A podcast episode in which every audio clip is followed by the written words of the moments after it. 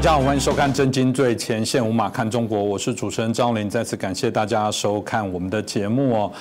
一党专政这件事情，我想对大家来说，呃，一定是特别在很多相对应的谈中国的议题的节目会来做一些讨论哦。当然，在台湾，呃，在整个发展的部分朝向民主制度，我们讲民主政治是普世价值，是这个我们谈到的政党政治可就责，然后透明，然后基本上来讲可轮替，在很多一些呃基本的一些原则。当，中国到现在相信一党专政，认为更好。相信一党专政有许多的说法啦。当有其中一个说法，我最不能接。受之一的就是说啊，这个中国这么大，如果没有用我们这样的方法来管制，若不是一党，那不是乱了吗？我们是为了全中国百姓人民的好啊，所以我们才要用一党专政。我说这个骨骨子里不是就是看不起中国人民吗？如果没有用重点来惩罚，没有用高压来统治的话，中国就会混乱。嗯，真的这样吗？一党专制这件事情，我觉得值得好好来做一些讨论哦。我觉得也让大家更清楚一下这问题的一个本质哦。那我们开心邀请到的是我们节目当中非常重要的我们的评论员，也就是我们台大政治系的荣誉教授，也是我们啊透视中国的高级研究员，我们明居正教授。明老师你好。呃，洪林老师好，各位观众朋友们，大家好。老师，我们刚刚提到了，你过去在节目也提到了，当然大家很喜欢说嘴啊，因为有时候拌嘴像小孩子一样，就是那你们也怎样？因为像我们在骂这个 啊，中国很多没有人权啊，没有言论自由，说那你们不也一样？你们也关了什么台，做了什么东西，总好像拿来说台湾也没有比较好，那民主不也是乱象？老师，你觉得到底有什么不同呢？呃，当然，现在民进党没有到达这个一党专政的地步，远远不到了。他毕竟国民党一天到晚可以骂他。我们过去讲过，我们说，就从从外形来看呢，很多国家只有一个政党，但并不是说一个只有一个政党呢，真的去叫一党制，它不是单纯用数目来看的。嗯。那么也就是说，很多国家的政党制度或政党的表象看起来外形相似，但内涵完全不同。嗯。呃，共产党、国民党很不一样。然后，国民党跟土耳其过去的一党，跟墨西哥的一党，乃至跟现在的新加坡一党呢，也很不相同。那有人听到话就不太服气，说啊，我们过去被国民党欺负很厉害，怎么的呢？我说真的还不是很厉害啊。当然，这些受苦的人说啊，其实蛮严重。我同意啊，受苦的感觉是真实的。我意就说，真正的一党呢，会比现在还要再苦。那但是话话说回来，你不能光从表面上政党的数目会决定这个国家到底政治好或坏到什么地步。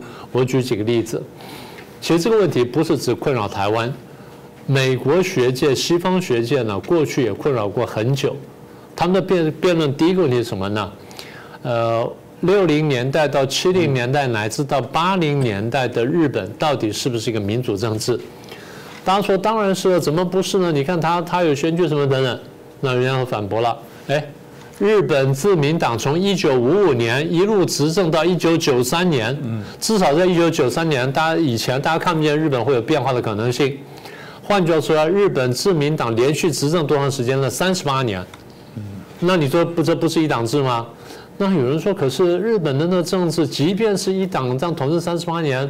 日本好像还是蛮还蛮开放的，蛮什么的。说那什么叫一党呢？这个问题呢，不是日本学家提出来的，是美国学者提出来的。美国学者说，那这样的我们怎么归类日本呢？所以大家就拼命想，拼命想。后来人家问了一个问题，很有趣啊。这个研究美国政党政治的美国学者，他说：“哎，日本是公平的。”他说：“怎么会呢？”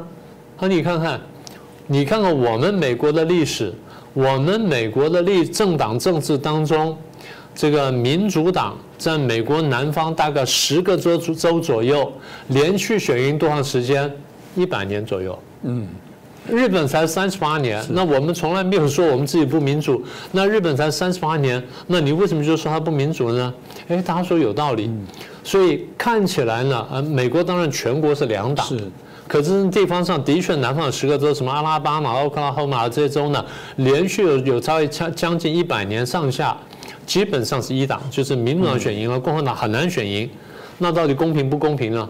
那大家说那怎么办？好，也就是说我们得区别一个表面上看起来一党，那再把国民党、民进党，呃，再把共产党，再把这个呃新加坡的这个人民行动党加起来，那你说到底怎么办？所以我们想最根本的办法就是你要看它是一个平头式平等呢，还是立足点的平等啊。那么这样就牵涉到一个比较大的问题，也就是说，区别一党呢，不是单看政党的数目，是看它的这个是不是有。这个立足点的公平是，如果照这样来讲，大家应该很好奇，想问老师啊，那什么叫立足点的这个平衡，跟所谓的啊所谓的立足点的平平头的对，就是怎么样是平头的平等跟立足点的平等哦，这大家可能会很好奇，怎么分呢？这个当然这最早是孙中山说的话，但这话要落实到政党竞争上来说呢，我们觉得很准确的看。在政治学里面呢，有各种各样评量民主政治的指标，但是有一个比较简单有力指标，就是说，到底在政党在这个国家的政党体系当中，是否容许真正的竞争？嗯，好，那什么叫竞争？简单说，这个国家比较高的行政跟立法职位，是不是经过选举产生的？嗯，然后这选举是不是基本公平、公开而定时的？那怎么看是不是公平、公开、定时呢？公开看得出来，对不对？定时看得出来。什么叫公平？简单说，在选举当中，小党的候选人能够无所畏惧的反对大党的候选人，不害怕秋后算账。嗯，那不论选举结果，那都是公平的竞争。那到时候那怎么行呢？那如果一个家伙连续选赢了，那那怎么办？啊，很简单，你小时候是学霸，对不对？嗯。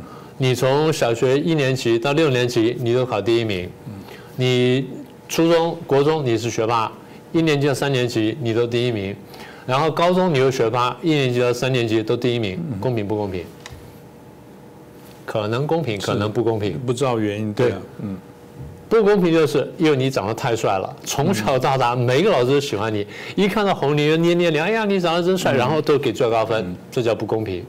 但如果张宏林真的很优秀，然后每一次呢读书花的力气不多，但每一次我都打败同班同学，我又不作弊，公平不公平？公平，公平，靠自己能力，对，靠自己能力。所以换句话说，把这个观念摆进来，就是在竞争的基础上面。如果大家都是公平竞争的话，有一个党可以连续选赢，那就他厉害，他的本事，他的本事是。那么只要容许公平竞争，但我们怎么看公平不公平呢？只要在选举当中，小党候选人不用担心秋后算账，他敢放力的去攻击这个大党候选人，那么选输选赢无所畏惧，那基本上呢，我们就说容许竞争了。好，所以第一呢，我们先建立一个竞争观念。第二，我们要引入第二个观念，就是竞争的程度，竞争到什么地步？我们刚刚讲是容许跟不容许竞争，对不对？好，那第二个，在容许竞争当中还有个程度的差别，是容许完全竞争，就彻头彻尾的竞争，从上到下，从中央到地方都容许竞争，还是准许部分竞争？嗯啊，好，这是容许竞争。当然还有一种是是没有竞争，没有竞争就在那地方看见都是一个政党。选来选去的是一个政党，然后到没有竞争，但还有两种可能，一种是不容许竞争，根本不准竞争，所以只有一党；第二种就是容许竞争，但是没有竞争，为什么呢？大家觉得说我选不过他，所以免的是免得花力气，我不想花这钱，我不去竞争了，所以看起来没有竞争，也就是呃你觉得划不来。第二就是不值得竞争，为什么呢？那位置太小，没有意思。是。我不想去争，所以没有竞争呢，有容许跟不容许。那我们现在讲就是，如果是不容许的话，那当然就是不公平的了。好，先回到你刚问的是立足点的平等，立足点平等，我们讲的就是容许竞争，而且完全竞争，这叫立足点平等。那这样讲完之后，我还得说明一点，就是即便容许竞争，你刚刚有点讲的很很精彩啊，可轮替。那我们讲的容许竞争，就是即便容许竞争，不保证政党轮替。嗯，为什么？你是学霸呀，我就是很好，我就是很好啊。老那有学生说不行啊，老师。张宏林每次考第一名，该我该让我第一名了吧？嗯，老师说，可是你分数不如他，他不行，要公平，要轮替啊，第一名要轮替啊，有这道理吗？嗯，没有嘛，对不对？所以如果是公平竞争的话，不保证轮替，但是轮替至少说明说是公平的，嗯，但是不轮替不一定不公平啊，这第一个。第二点，我们在政治学上还讲一个什么呢？政党有二度轮替，为什么二度轮替呢？就是譬如说假党执政很长时间。都没有轮替。有一天乙党选赢了，轮替一次了。那么过了几年之后，甲党再度选赢，又回来了，这叫做二度轮替，两次轮替，两两次轮替的意义在哪里呢？两次一个国家里面，如果出现两次轮替的话，告诉我们说：第一，这竞争是真实的；第二，这个民主政治看起来比较扎根。嗯，这是我们用来评量的指标。是这个，当然回过头也会说，台湾为什么稍微可以臭屁一下，就觉得我们经过了几次的这些政党轮替哦，啊，当然稳定在走。但我觉得老师这样讲，就可以让大家知道这些问题。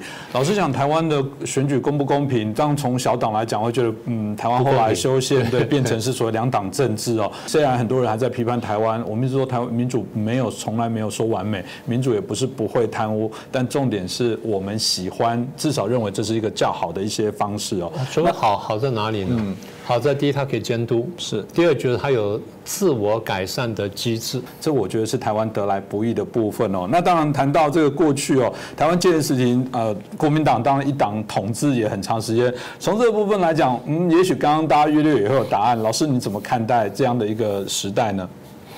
呃，那个时候当然不民主，然后呢，竞争也不够。它，但是它毕竟是一个部分竞争。嗯，当时国民党都假的，不完全是。我们来讲给大家听。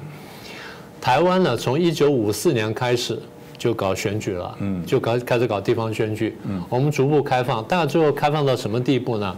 第一，呃，乡镇长是可以选的；第二，乡镇民的代表大会的代表是可以选的；再来，县市长可以选，嗯，县市议员可以选。过去呢，在戒严时期开了什么呢？开了省议员，嗯，但省长不开，是啊。所以第一呢，大家看到了哈，大概五种选举：乡镇长、乡镇民代表，然后县市长、县民代表再开省议员。嗯，就在地方选举当中，我们开了这么多。大家说开的不公平啊？那国民党经常选赢，对，没有错，国民党经常选赢。但大家注意看到，即便国民党用了很多不公平的办法，第一呢，部分竞争是存在的。嗯。为什么说部分竞争存在呢？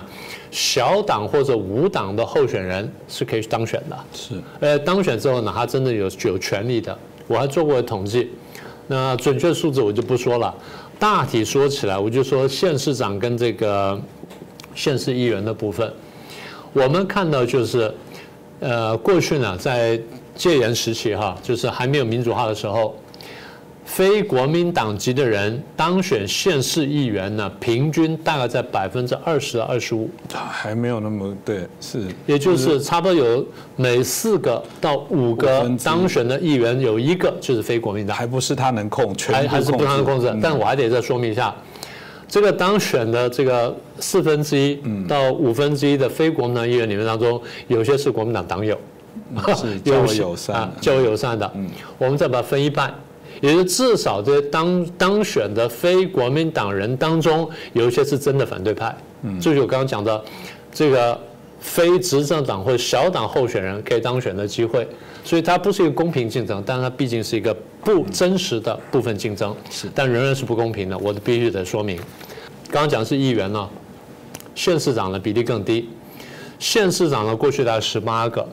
然后我算了一下，非国民党籍当选的大概低于七分之一，嗯，平均呢七分之一，甚至到十分之一，也就十八个，平均起来非国民党可以当选的大概一到三个，是，这一到三个里面呢，还有一半是国民党党友，嗯，所以真正的非国民党的反国民党的大概是零点五到零点到到差不多一点五个，嗯，啊，大概大概有一个呢是真正反对国民党的。那为什么县市议员跟县长有这么大差别呢？大家自己想个问题。县市议员只能叫，县市长是有实权的，所以国民党对实权部分抓的比较紧，但对那些叫的，我让你叫一叫就好了。所以他有一个有个宽严。那这样至少就是虽然不公平，但有部分的开放。但是我再说清楚哦，部分开放而已，网上就没有开了，省长就没有开，是对不对？但是呢，一九六九年之后开始了立法委员、监察委员跟国大代表的部分地台湾地区增补选嘛，嗯，呃，名额非常少，比例非常低，国民党很认真参选，把大部分席位选回家，但是毕竟是开放了，所以当时人家问我，我说开了，开了门很小，他也很认真去选，把大部分选回家了。但是不要气馁，因为门一旦打开之后，很难再关上。所以我现在准确定位一下，你刚刚问的是说，在戒严时期，国民党的一党叫做什么？用我们准确的话来说，它开放了部分竞争，仍然不公平，但是呢，它是一党威权。然后一旦这个门开了之后呢，它会渐进式的开放。所以一九八七年我们解除戒严，开放党禁。两千年第一次真正的政党轮替，两千零八年进行第二次政党轮替，二零一六年进行第三次政党轮替。有了政党轮替，不代表民主完全巩固，但至少代表说民主政治在这个社会里面基本扎根。那当然了，回到中国共产党的部分，大家也会好奇，那它现况的部分又属于哪些？我想大家听了这个台湾的过去的一党专政的这些发展，可能心里在想啊，什么时候我们中国有开一个？我再纠正一下，不是一党专政，一党威权。一党威权的这个执政的状况之下，大家可能会想说，那中国什么时候会开一个小小的门？老师，那中国共产党你怎么界定呢？中国共产党不是没有开放过选举，开放过。嗯，在一九八零年的时候呢，曾经开放过地方上的呃地方上的人大代表的选举，开了几个名额，一看完就吓一跳，因为看完之后呢，在北京呢有一些北大的学生居然当选了。嗯，这些北大学生呢，或许是共产党员，或许不是共产党员，但至少不是共产党同意下他去参选的。嗯。啊，不管他是不是，但他是不同意的，所以在共产党没有同意，而共产党没有掌控情况下，他们当选了。当时我们以为说这是中国大陆走向民主化的契机，结果昙花一现，就这一次，嗯，后来又关起来了。所以在共产党的统治下，我们看到这么多年来，第一没有竞争，这没有竞争不是不值得竞争，这没有竞争是不容许竞争，嗯，啊，这第一点我们看到的。第二点，不但不容许竞争，他根本不容许挑战。任何人挑战、质疑什么等等，就抓走。最近，呃，我们过去做了很多有关维权的这事情，维权人很多都被抓走了，对不对？没有几个现在还好好在外头的。很多维权根本也不是在挑战你体制，真的就是有劳工阶层他被欺负，老二老板欺负，然后他去这种律师他也抓，我真搞不懂。哎，第一那个。被欺负的劳工被抓了，然后帮被欺负的劳工去打官司的这些维权律师也被抓了，嗯啊，所以连律师都不能保障自己的安全，那这个社会是很可怕的。那更近的例子就是，有前几年这个习近平就是上来没有多久，有一个大学生在网络上看了习近平吃包子，然后讲说习包子，就他被请去喝茶了。嗯。你在台湾讲说蔡英文或者那英文很菜，你会被请去喝茶吗？嗯，如果你被请去喝茶，我们要注意台湾的民主政治了。是。然后最近的传说，有人把所谓习近平女儿的讯息传到网上，就这些人全部先被抓了，现在被被判刑，所以不容许挑战。嗯。第三个就是不但呢没有竞争，不容许挑战，而你必须支持我，你不支持我都不可以。在别的社会里面，在国民党的时候就是。呃，你不反对我，我很高兴；你不支持我，那没关系。我不是要你一定支持我，你支持我当然很高兴。但在共产社会里面，你不支持我都不行。我们看一个例子，法轮功。法轮功不是不支持共产党，法轮功是信神的，他是真正相信有神的，所以这些人认真回家去修炼去了。共产党说不行，你不能信神，因为我是无神论，所以你必须的信仰跟我一样。你不但不能信神，而且你要相信我。嗯，你要相信我共产党。所以换句话说，在共产党逻辑里面，我共产党比神还要大。你信中共呢，比信神更重要，比信神佛更重要。所以你必须支持我。最后就是那个不容许挑战，你必须支持我不说呢，我根本动员你来支持我。什么叫动员呢？你想躲在家里都不行，躲在家都不行。大家都很清楚，大陆的庙宇里面和尚很多不是真的，道观里面的道士那些道长不一定是真的，尼姑庵里面尼姑不一定是真的，连天主教会教堂啊或什么这基督教的教会教堂都不一定真的。为什么呢？除非是地下教会，只要是表面上的，中共都渗透去掌握。大家看到很多这些，现在看到少林寺有 CEO 嘛？嗯。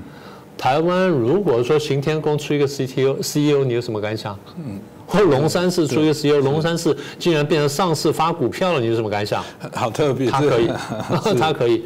所以你觉得说大陆少林寺是一个谋财赚钱的一个单位呢，还是一个真正修炼的单位？这东西严格说不能怪和尚。要怪共产党，因为共产党不让他有这个空间，这就所以我说共产党的一党统治呢，它是一个非常严格的一党专政的社会。是，其实刚刚明老师有提到说，这个在台湾批判蔡英文，这个会不会被请去喝茶？我必须说了，可能包含这个反对这个台湾政权在批判小粉红，很多都说哪里没有？你们台湾不是流行不叫喝茶，叫查水表？有啊，你们都怎么骂了谁谁就被查水表就干嘛？来，我必须持平来说几件事哦。第一个。是因为台湾是法治的社会，通常有些被查的原因是什么啊？有人提告了，对我来讲，行政程序上我要走啊，我不走我就渎职，对警察也很为难。那那我程序上要走的时候，就说你看你看你你你有警察来查我，但就有人提告，有人检举，最终的结果还让那个被查水表的人还是可以就是站出来。痛骂，然后骂政府，骂什么？就显然他并没有受到任何的这个人身的威胁啊，等等。就说有人会错把民主在正常的法治程序里面当做是那个威权时代这种差别，我觉得那是一个恶意的随便栽赃。在台湾，呃，老实讲，我不敢讲全部，我人不喜欢讲满话，一定也许有狗屁叨叨其他的我不知道的事情，我只能说苦了我们的公务人员，有些时候他就依法必须去做程序上的一些处理，但可能都会被恶意的做一些。解读哦，那另外当然谈到老师也谈到今日的香港，就是明日的台湾哦。有人当然会提到说，那台湾版的一国两制，还是有人在提到要这样子啊？觉得会有这么糟吗？这个虽然大家一直说香港不好，真的是如此吗？老师你怎么解看啊？来看着这样的现象？嗯，我先说明一点啊，我我没有说呃香港的今天就台湾的明天，我说有人这样说哈，这第一个。第二呢，我们上次不是讲过说台湾版“一国两制，如果真的实行的话，会是什么样子吗？那就有朋友问到我说啊，真的会这样了什么的？我说不是会发生，我只是告诉各位说，如果一国两制在台湾实行，它会变成什么样子？那大家听完之后比较释怀。那今天我们讲一党呢，我们就讲说，如果这个一国两制台湾施行的话，那么这个政党政治，台湾政党政治会变成什么样子？第一呢，台湾现在有完全竞争，现在我们已经很确定了。那么每一次大家去选呢，都选得很辛苦啊，每个人都没有把握说这次我一定百分之百会选赢，那总还是有没有把握的时候，所以大家都会说啊，我到六点钟、七点钟看结果之后，我出来放鞭炮，然后我来预告当选什么等等。那也就是说有完全竞什么有完全竞争？我们再说一次，什么叫完全竞争呢？每一次选完之后，民进党都必须认真努力说，希望下次我能够选赢。然后国民党也认真努力说，希望下次我能打败他，我能再再赢回来。大家都这样讲，这个就是一个完全竞争的一个指标，当然不是唯一指标，那是第一个。所以现在是有的。好，那么如果中共来了，然后中共把一国两制套在台湾头上，慢慢的第一件事情，他会修改选举办法，限制有些人参选，然后限制结果就是让完全竞争变成部分竞争，退回去了。所以有些人不能参选，或者有些选举呢，我们不让办。现在中国不在香港不就这样做了吗？是，有些人不让参选，我们定什么？爱国者治港，以后要叫爱台者治台。治台，我我们一定不属于爱台者。呃，我们大概都不是了吧？对，照这个标准来看的话，好，那么所以第二步呢，会变成部分竞争，从完全竞争变为部分竞争。然后再来呢，它要搞成假竞争。什么叫假竞争呢？看起来有竞争。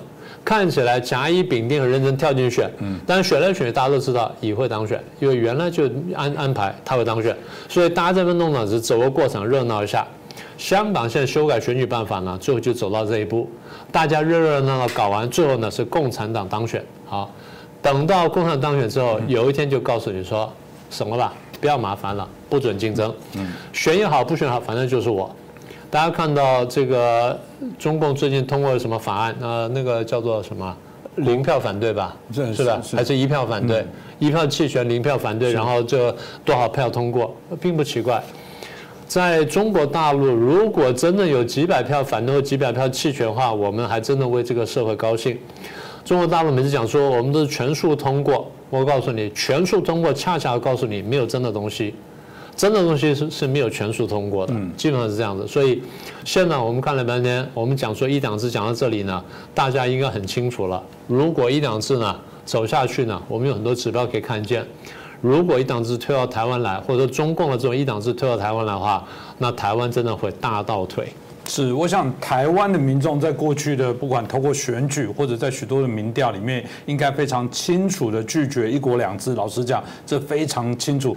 台湾大多数的民众头脑目前还清醒哦，当然就是有一些我觉得还会唱和，会会吆喝说鼓励中共来武统。我真的不知道这样的政治人物或民众到底在想什么。大体上，我觉得台湾民众应该做出了清楚的选择，只是讨厌的部分跟让人气愤的部分是中共却还是无所。不用提及的，在对台湾进行各样各式各样的啊打压，那这个当然是我们必须要去关注。这也是为什么他已经没有布了，他必须用武力、用威吓的这些方式哦，来逼迫你台湾啊，来这个屈服哦。这当然也是我们觉得，嗯，台湾还必须要再做一些更大的一些努力。可是我觉得，我真的在做这种节目的感受很深。我像明老师这个语重心长，更大的部分是。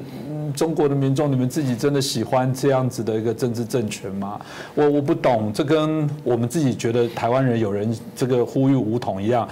我相信中国大陆的朋友，你们会希望这个一党专制在治理吗？我想象一个你们现在也习惯的商业机制，你可以想满个大街都是同一家店、同一个老板，服饰店都同一个老板、同一个集团，不是不是不是不是。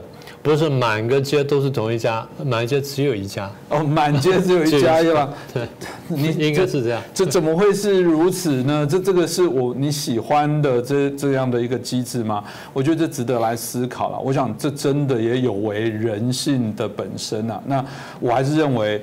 呃，中共有许多的说法，你仔细把它解析，他真的就是看不起中国的人民。我觉得那是对中国人民许多我认为在知识、智慧还有点良心的这些朋友来讲，我觉得那不是一个莫大的侮辱。我想我们这个要持续努力。今天也谢谢我们居正老师哦，带来我们对于一党制的一些问题的一些看法。我们也希望让所有啊，特别如果在墙内的这些啊中国大陆的朋友，我觉得可以好好的思考一下。再次感谢明老师。谢谢大家的收看。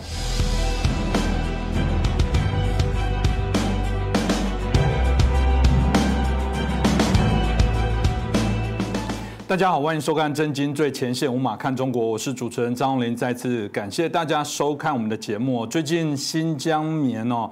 啊，引起全世界非常大的关注哦，在中国境内当然也引起许多的一些讨论哦。当尤其是一些艺人哦，因为原来代言这些消费的品牌哦，他们纷纷发表说我要退出代言哦，而引起更大的讨论。毕竟这些明星本来就是很有光环，然后很多年轻人就在追寻他们的一些啊消息，所以他们做出任何的动作，当然引起更多的一些讨论。在台湾当然都 focus 在这个为了人民币又舔共啊，不同的一些说法。但我们当然希望比较深度一点来谈论这到底是什么样的一些状况哦。其实，在台湾来讲，因为在整个国际化、全球化的过程当中，加上消费者意识的抬头，在台湾消费者的一些意识，台湾的民众大部分买东西会看制造日期、有效日期，会看成分，会看热量，然后会看这是哪一家的制造商，这个都是我们在购物当中必然的选择。而且特别，我们呃有一个概念是用消费来改变世界，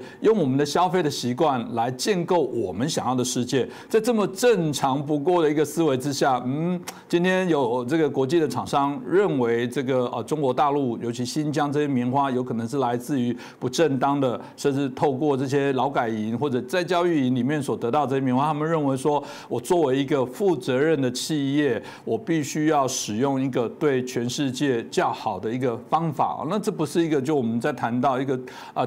CSR 它必须要的社会责任吗？嗯，怎么在中国整个都变掉了，变成是民族的仇恨，变成是一个栽赃？当然我同意啦。我们通常来解决一个事情，先问的是说到底有没有这回事，再来再谈的是那你的选择是什么？那我们今天可以好好的来谈论一下。那我们很开心邀请到我们的时政的评论员，也是我们远见快评的我们唐庆元老师。老师你好。哎，主持人好，观众朋友大家好。是感谢唐老师哦，再次上我们的节目，因为每次唐老师的分析也引起民众的许多我们的啊观众听众的许多的一些回应哦。我想这些事情哦，就像我刚刚第一个提的问题是，先来厘清到底是怎么回事啊？为什么有这样的事情？是真的吗？还是又是中国内部大内宣里面提到说没有？这是栽赃？这是我们怎么容许我们国家被侮辱呢？明明我们对他们照顾都非常好，哪有这回事？这大家就是有一头。雾水，我想老师您在这些资讯的掌握的部分了解也非常的多，是不是可以跟老呃请老师跟我们来分享一下，到底这是怎么一回事呢？啊，好的，是这样的，我觉得这个问题其实要说起来，它的话是比较长一点的。就是如果我们要从这个根源上来说呢，新疆为什么它会存在着这种强制劳动的问题？它其实是中共在它的这种意识形态领域啊，它其实开始重新追求这种。我们把它叫做党文化的同质化的一个结果。换一句话说呢，其实就是中共它要实施强制性的实施一种全民信教。其实说白了就是说要让那个共产主义这种意识形态在一统天下，它要达到这个目的，是这个根本原因造成的。这个过程呢，它其实也是有一段历史的，就是在毛泽东那个时代，我们都知道啊，就是毛泽东他曾经有这么实行过，对吧？就是全民这种疯狂的一种用这种红色意识形态来一统天下，所有人的必须性、强制性的，他是有这么一个时代。但是呢，因为毛泽东他在政治上和经济上，嗯，因为遭遇了失败嘛，尤其是这个大饥荒使他的这个经济路线破产，所以呢，再到文革的时候，其实可以说是导致了他的政治路线的破产。所以到了邓小平时候呢，就基本上至少是大部分否定了毛泽东路线，开始搞这个改革开放。那么改革开放以后呢，它就带来一个结果，就是说中国大陆的很多这些宗教啊，包括很多少数民族，他们其实信仰的这些宗教也都逐渐开始复兴。所以这个过程呢，它其实带来一个必然的结果，就是在改革开放很多年以后呢，中共他就认为自己这个共产主义的意识形态在这个领域的领导地位已经被削弱了。那么这种削弱，它就带来中共的一个反弹，就是说它要在意识形态领域要进行一种消毒，某种程度的消毒。所以在这个背景之下，我们看到中共它其实从江泽民时代一直到这个习近平时代，陆陆续续的都对各种各样的宗教啊，包括对这些少数民族民族他们所信仰的这种宗教，都有采取这种打压和迫害的这种嗯这种运动，是吧？比如说这个江泽民时期对法轮功的迫害啊，到习近平时代对这个新疆以及西藏。的这种打压呢，都陆续的都在出现了，所以它其实这个新疆这个事情，我觉得要从它的根本的本质上来说呢，它其实是从这个信仰破坏上面来说的。所以既然你就带来一个问题，如果说中共他要想达到在意识形态领域的一统天下，那么也就是说他们自己的话讲叫做统一思想，对吧？他有这么一句话嘛。意意思就是他要进行强制性的洗脑，对这些跟中共意识形态不一致的这些民众、这些人群，他要进行强制洗脑。那么这个洗脑其实换一个名词来说，就是中共经常说的一句话，叫做转化，或者是叫做改造。所以大家可以看到，在新疆这个再教育营里面啊，其实这个新疆再教育营它的准确的称呼，它应该是叫做新疆再教育转化营，它其实有个转化两个字在里面的。而且我看啊，它这个转化这个字才是它真正的关键词所在。什么叫做转化呢？就是刚才我们说的，中共它历年以来呢，历代它都，也就是呃，从中共建政以来吧，它都一直在使用一种叫做什么改造人，就是用劳动来改造人。它怎么样来达到你的思想的转化呢？它的手段就是叫做劳动改造。所以呢。那么我们就看到，在新疆出现这种大规模的强制性的劳动，其实它是相辅相成的。它真正的根源是从这儿发源的，就是说中共他们已经制定了要对这些新疆的少数民族对他们的信仰进行一种大规模的清洗，强制他们进行转化的这个目标以后，这个强制劳动它也就随着这个目标就必必然就是相辅相成就上来了。所以从这个角度上讲，这个再教育营呢，它实质上就是一个劳改营，因为。在中共的概念里面呢，思想改造和劳动改造它同样都是一体的，是不分家的。所以，我们看到为什么很多这个卫星照片，就是看到在新疆的一些在教营的旁边，往往它都有相应的一个工厂，要么就是服装厂，或者要么是其他的什么这样一个工厂的设施，就是这么一个原因。它就是二合一的，它是结合在一起的。所以从新疆它这个实际的这种就是教育云在教育云的这种实际状况来看呢，我觉得他们可以说其实就是一个中国版本的。古拉格，就是它是针对着大规模的人群来进行一种集体迫害的一个现代的劳改营。而新疆我们都知道，因为棉花种植呢是它最主要的这种农业产业的一个支柱了，所以呢，那么除了就是每年啊有很多这个农民工他们自发的到新疆去进行这个去打工去赚一点钱以外，其实还有相当数量这个新疆的这种棉花的采摘。它其实就是由这些在教营的这些人员被强制性的去进行劳动的，甚至还包括这个就是维族人的他们的这些学生啊等等，都要强制性的去参加这些劳动。所以它这个带血的棉花，说新疆有这个强制劳动，它真的这个源流这个关系其实是这么来的。也就是说，其实新疆问题，我觉得它最关键的焦点问题啊，应该是他们针对维族人和其他一些少数民族的这种种族灭绝，这个才是问题的核心所在。我们看到，其实现在中共官方拼命在炒作、在渲染，说这个呃新疆里面的这个强制劳动啊，我们没有强制劳动，我们都是付了报酬的，或者说是很多是农民工，他们自是来打工的等等。其实他都是在有意的误导舆论，他就是在就是模糊这个焦点，或者说就是改变这个焦点。真正的焦点是新疆的这些少数民族，他们可能面临着一种种族灭绝的这种。迫害是吧？当然，这种种族灭绝呢，它和纳粹那个有一点点差异。当年我们都知道，纳粹嘛，那个也是搞这个种族灭绝，它最主要是以肉体消灭为主，是吧？这个大屠杀。但是在新疆，我们看到它其实是以一种文化灭绝的方式，它就是要消灭这些少数民族的信仰，消灭他们的文字，消灭他们的很多的这种生活观念啊等等传统啊习俗啊等等，全部都要把他们给消灭掉的。所以从这个角度讲，它其实是一种文化灭绝。所以中共他去渲染那个什么，我们不存在强制劳动啊等等，其实我觉得他就是有意的转移焦点，是有这么一个意图在里面。对，嗯，老师刚刚提到，也当然也是我们在外部甚至欧美在这一次来讲主要的抵制的很重要的一些原因哦。另外，在整个大环境的部分来讲，这基本上也对于他们间接的啊对这样的族群产生许多的一些伤害哦。但大家不解的是，其实中国在这件事情上面，然后发动民族主义，然后要大家，当然从最早瑞典上 H M M 呃发。起这个率先抵制之后，后来很多的大厂也纷纷加入啊。那中国这个啊发起内部啊许多的这些啊民众的这个啊情绪哦，那大家纷纷来抵制这些事情。大家那种不管像是义和团式的，然后哇这个整个非常的这个种族呃民族主义的这种大量的一个产生哦，大家就很好奇说这会不会产生啊什么样后续的一些可能的发展？老师呃会认为说为什么中共会用这样的方式来带？带动这整个风向，不是现在还在中美贸易大战吗？不是现在还有许多的一些不利的条件，对中国来讲是一个压力。为什么现在它反而表现出更强硬的一些鹰派的态度？老师，您怎么分析呢？啊，对，我觉得这个是分两方面来看。首先，第一个呢，呃，就是对中共他这种就是动不动就煽动民族情绪来进行抵制的这种做法呢，近些年啊，我们看到它已经成为。就是中共与国际社会，或者是呃这其他的国家，或者是一些国际商家，对吧？他其实是在打一场意识形态的战争。他这种做法已经成为这场战争的一个标配了。要我看呢，它的这个本质呢，就中共这种抵制啊、煽动抵制的本质，它其实是挟持民意来掩盖中共的一些非法行为，掩盖中共的一些罪行。它其实是这个，它的是本质。我们举个很简单例子，比如说以前，呃，中共不是也曾经有煽动抵制那个什么肯德基吗？对吧？当年抵制肯德基。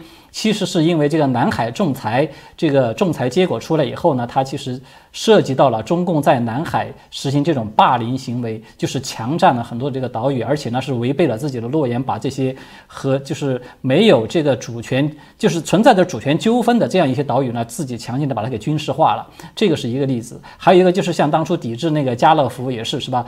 抵制那个法国的家乐福呢，是因为这个奥运会，呃，这在二零零八年时候，中共要举行奥运会嘛，所以呢，法国的这些很多的也是提出这个人权问题，就是说指出中共在西藏侵犯人权，所以呢，希望对这个奥运会这个奥运火炬的传递呢进行一种抵制，也是因为这个原因，就是说，包括这一次我们看见新疆是吧，抵制这个 H I M 呢，抵制这个耐克啊等等，都是它涉及到就是新疆侵犯人权的问题。所以我们看到，就是中共它其实它搞这些举动的话，它最主要的目的是借用这种炒作这种民族情绪，它其实也是在掩盖它自己的一些这个罪行，这个是它真正的本质所在。至于说它带来的影响呢，我觉得它其实是双重的，它就有点像一把这种双刃剑一样。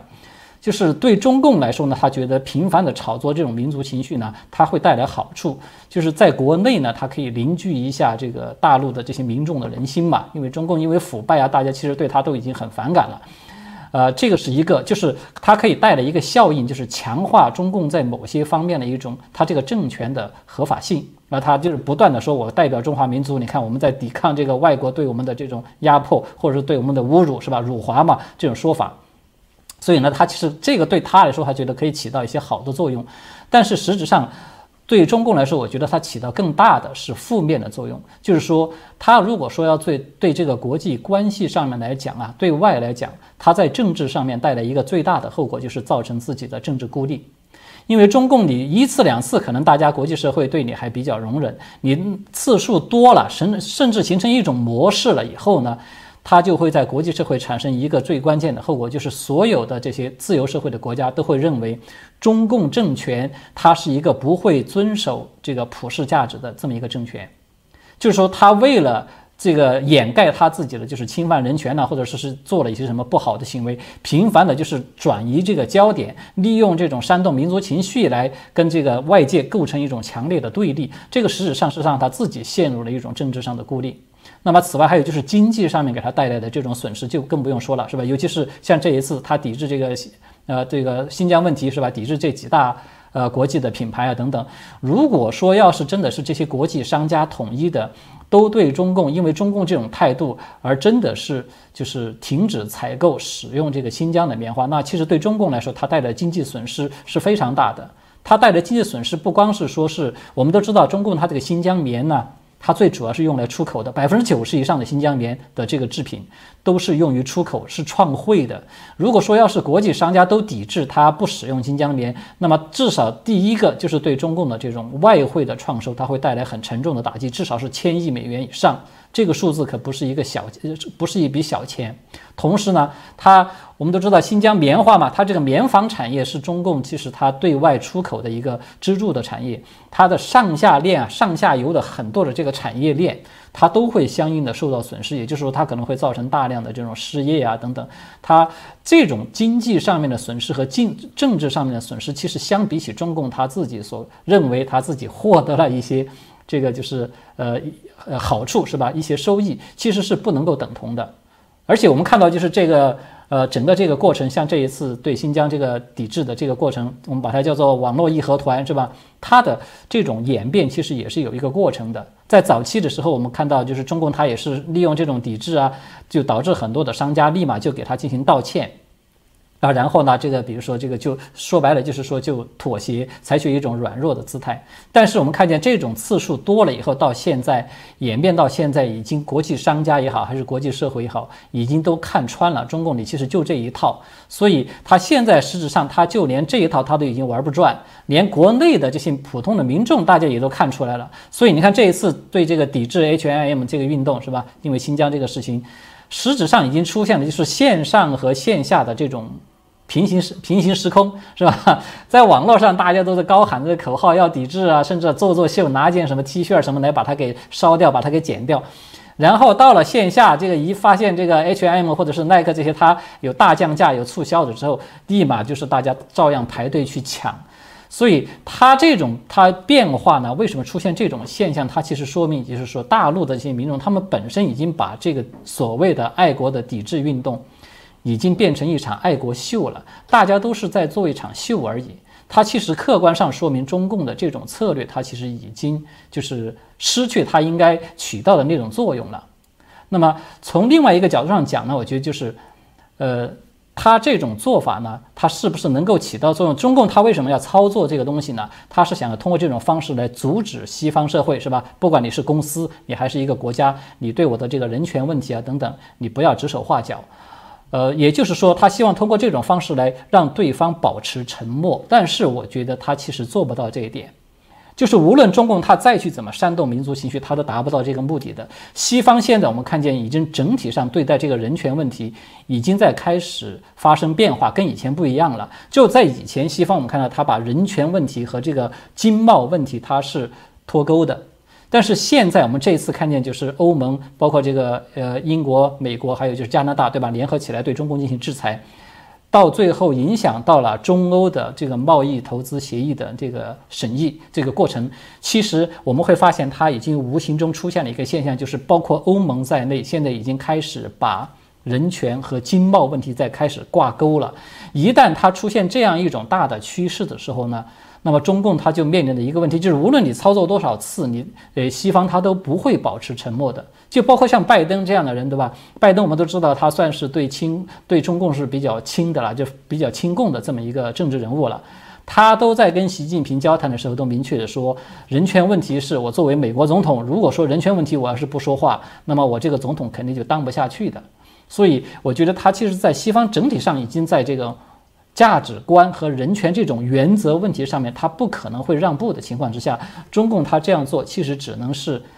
我觉得是他杀敌八百呢，可能会自损一千，他自己的损失可能会更大。对，是我觉得老师刚刚提到，倒是我很有兴趣延续的问题哦，因为刚刚你特别提到欧盟哦，也因为这个新疆维吾尔的这人权相关的一些事件哦，越来越有呃相对的一个报告书出来哦，那他们也发起呃这个要制裁的部分，同时这个美国啊、英国啊、加拿大、澳洲、纽西兰啊也相继啊的表达这个愿意来这个支持这件事哦，这个从过往来讲，欧盟整个对中中国的确是非常的友善哦。那有人说，这个好像是在近三十年来第一次因为人权的议题对中国想进行相对制裁，大家就很好奇，那欧盟有什么手段？他到底要怎么来做制裁？而且大家也很好奇，那中国中共的反应到底是如何？老师是不是也可以帮我们评论一下？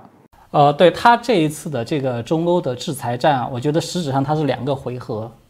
第一个回合呢，它是在就是二十二号的时候，是欧盟这边率先就是对新疆的四名官员以及一个实体，这个实体呢就是新疆生产建设兵团的公安局，公安局嘛政法系统，它其实就是迫害的这个主体了，就是针对这五个对象有实施制裁。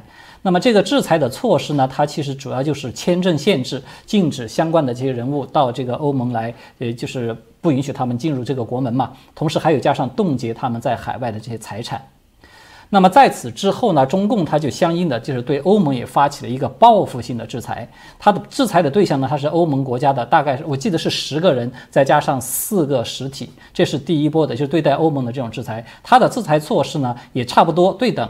就说实施这个签证限制，禁止所有这些人呢，他们到中国去，甚至也包括这个香港啊、澳门等等这些地区了。同时呢，还对他们实施贸易限制，因为这些人他们其实在中国没有财产嘛，他不存在这个财产冻结问题，只是实施这个贸易限制，就是禁止中国的所有的机构跟这些人或者跟这些制裁对象的机构去这个做有这种商业的往来等等。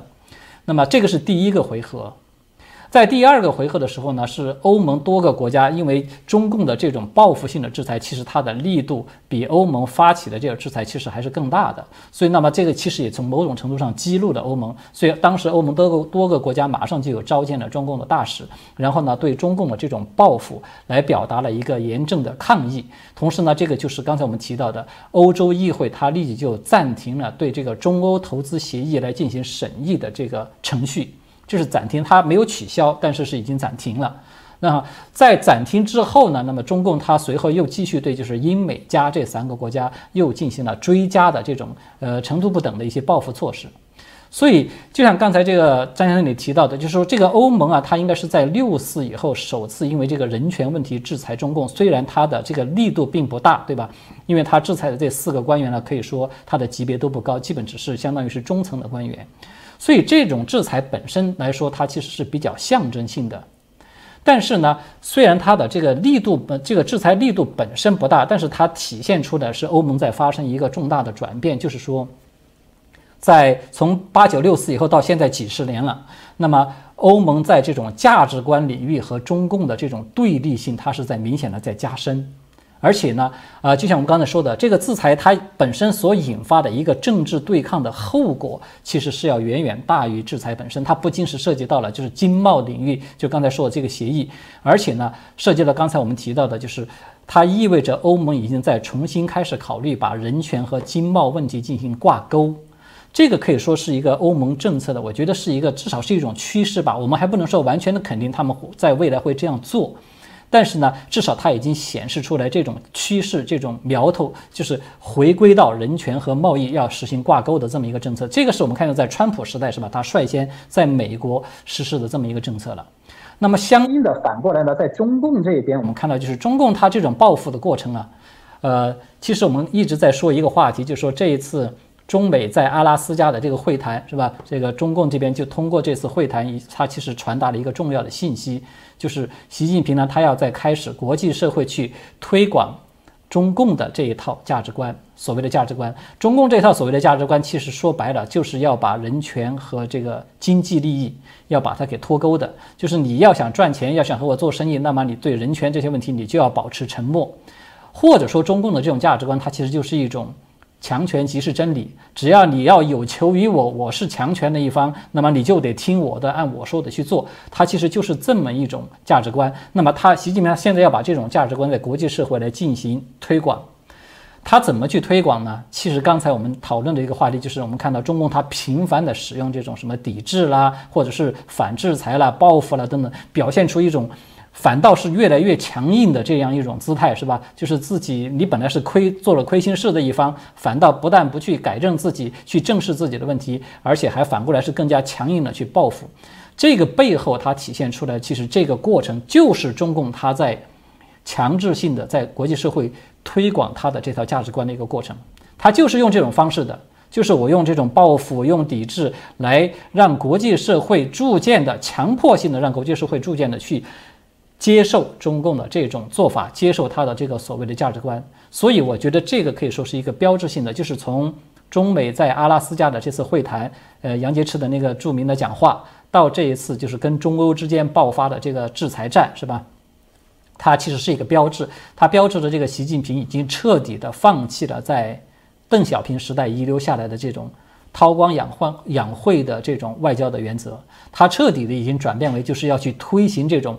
强权就是真理的，就是所谓的战狼式的这种国际社会的这种规则。实质上，它是把中共自己演变成为了一个国际社会的一种霸凌者。对，是的确，我觉得中国的这些啊，目前的一些状况啊，也衍生了许多的一些后续的一些效益。当然，我们现在很多的对于啊，在美国，尤其是这种反亚裔的部分，大家也搞不清楚。从整个肺炎疫情，从过往当然都有一些歧视的一些部分了。现在显然有一些加剧，这你不能说不跟中共在。处理一些国际问题所扮演应该要良善角色而产生了。其实呃每个国家都有自己的一些文化啊，会有自己的一些风格，这非常的正正常。欧洲不同国家，大家常也听到人家在评析，它有不同的面貌。其实，在之前节目有提到，有些谢谢很多的啊，我们的观众朋友也很认同我的说法，就是说台湾已经进步到小孩是叫大家的小孩，不是回家打小孩叫做这我家的事，你不要管。没有啦，全世界现在打小孩，全世界普世价值都要管。就中共老是走一套叫做这叫我家的事，打我家的小孩叫我的事，你干涉我就叫干涉内政，这个就是一个非常怪异的部分啊。当然，大家就说中共显然有几条红线是非常惧怕，甚至是底线踩得非常硬哦，包含我们所谓的啊新疆、西藏。香港、台湾等等啊，当然有些是他不可及啊，只能叫一叫、骂一骂哦。有些已经动刀，像香港，大家呃非常难过。那新疆的部分就变得特别有趣哦，感觉他抓得很严，管得非常严。那不知道是新疆人的这种剽悍，让他们非常忌讳，或者新疆有什么样的特别原因，让中共哦非得要加紧力道？老师你怎么看待这样的状况？哦，我觉得这个背后啊，就是为什么新疆中共他特别的看重，他背后有几个原因。首先，第一个呢，就是说这个是中共的民族政策的一个根本性的转变。那么新疆可以说就是这个转变的一个重大的试验田。刚才我们有说了，其实新疆这个迫害啊，这个就是呃强制性的劳动，它的来源是吧？跟中共就是它在意识形态领域，它要一统天下，用那个红色的共产主义思意识形态来强制性的对民众进行洗脑，这个是有关系。其实它另外还有一个因素，就是这个民族政策的这个问题。实质上，新疆是这个信仰问题和民族政策问题是它是掺杂在一起的。它是怎么来的呢？就说我们都知道，中共呢，它在这个就是八九六四以后啊，呃，尤其是在这个呃八九六四以后，不是随之发生的就是这个苏联和东欧部分的一个解体嘛，对吧？解体以后呢，中共他们内部进行一种检讨，就是说所谓的吸取教训。吸取教训呢，他们得出了一个结论，就是认为一个最重要的原因，为什么苏联会解体呢？就是因为它的这个少数民族的这种民族政策它没有处理好，所以导致这些不同的这些苏联的很多不同的这些联盟国是吧？呃，他们这个因为都是不同的民族嘛，他们最后就就分裂就解体了。所以从这个角度上讲，中共他们内部他们得出了一个他们得出了一个答案。就是说，他们从此以后呢，要对尤其是新疆、新尤其是西藏和新疆这样的比较大的，他们都有自己的这种历史严格和文化传统，跟中共都不一样的这样的一些少数民族，他们要重新采取一种高压的，叫做政经管控是一体化的这种政策。这个就和过去啊，我们知道历史上中国过去其实一直对这些少数民族地区呢，它都是采取的是一种相对独立的制。自治的是这么一种政策，对吧？就是中央政府呢，它可以认可你，呃，对这个这些地方的这些行政最高的行政长官进行这种册封和认可，只是如此而已。那么具体的这些地方的这个民政军政的管理呢，基本上是由这些地方的最高的这个行政长官他们自己去做的，中央政府一般情况下是不予干涉的。但是呢，中共到了，尤其是到习近平时代。他把整个这个民族政策的这个他给改变了，就是他要改变成为一种严格管控的一体化的政策。那么这样一来呢，他就必然的导致了，就是说，呃，他把历史上的这种民族多元化的趋于自治的政策呢，是完全扭转成了一种同质化，就是我们说的，他要把这些呃少数民族呢，把它演变成为。用中共自己的话来说，叫做融入什么这个中华民族，其实它是盗用这个名词，它不是融入中华民族，它其实是要让他们融入这个中共的党文化，把他们都变成中共人。换句话说，就是要对这些少数民族实施这种文化灭绝的政策，把他们的文化全部都清除掉、消失掉，让他们都变成和这种嗯，就是。在中共的党文化的洗脑之后的这样的一个人群是没有任何差别，变成这样一种一种状态。比如说，我们看到现在中共他不是在对内蒙古也在开始动手了吗？对吧？对内蒙古限制这些学生使用他们的这个蒙文蒙语，让学校都不准教授这些课程等等。它其实也可以说就是一个开端，他也是在这么在做了。那么从中共的角度上来讲呢，这个是他从八九六四以后啊的。它不是有一个最基本的国策，就叫做维稳，是吧？大家都很熟悉了这个名词。其实，在中共的角度来看啊，把这些少数民族把他们的文化都灭绝掉，把他们完全改造成为这种，呃，红色意识形态同质化的人群，这就是最有效果的维稳，这就是最高级别的维稳。只要达到这一步，他觉得就不就不再会去担心这些会出现什么这种。对他的反抗啊，对中共这种暴政的反抗啊，或者是呃他提到所谓的分离啊等等，就不会出现这些问题了，就不会有不同的声音出现了。这么说，那么这个是第一个第一个原因。第二个原因呢，就是我们从这个呃地缘政治上面来看啊。新疆和中亚呢，它可以说是中共这个不是习近平有“一带一路”吗？这个是他最重视的，他最看重的，他的国际战略的一个核心框架。那么新疆和中亚恰恰就是这个“一带一路”中的这个“一带一路”，它是指的海上嘛？“一带”呢，它就是最核心的路段，就是从新疆到中亚，然后再出去到欧洲去的。所以这个可以说是习近平他要经略他整个一个全球势力范围的一个骨架子。同时呢，我们都知道新疆它也是中国的，可以说是能源基基地了，对吧？比如像这个石油啊，还有天然气啊，还有很多这些就是重要的这种嗯战略资源、矿产啊等等，它其实都在新疆这个地方。所以它对习近平来说绝对是不可或缺的，他一定是要保证确保这方不能出任何的乱子，要牢牢地握在自己的手中。